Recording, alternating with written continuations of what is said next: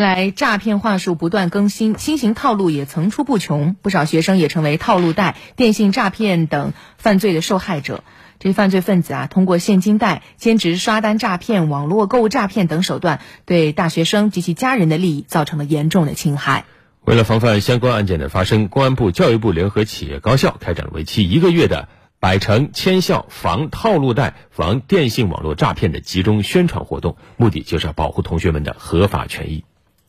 在百城千校防套路贷、防电信网络诈骗安全教育活动上，由国家反诈中心等部门制作的安全教育视频，以诙谐幽默的情景剧方式，揭露了不法分子的诈骗伎俩。其实，视频当中所展示的正是学生身上真实发生过的案例，不少学生成为了套路贷、电信网络诈骗等犯罪的受害者。公安部副部长杜航伟介绍，公安部要把针对侵害学生的非法放贷、暴力讨债、电信网络诈骗案件作为重中之重，加大打击治理力度，坚决把这类犯罪高发多发的态势打下去。进一步强化警校合作，共同携手，把打击的举措做得更实，把宣传的触角延伸得更广。同时，希望各大高校。进一步加强对学生法治教育和宣传引导，帮助学生提高安全防范意识。数据显示，今年以来，全国公安机关共破获电信网络诈骗案件超过十一万起，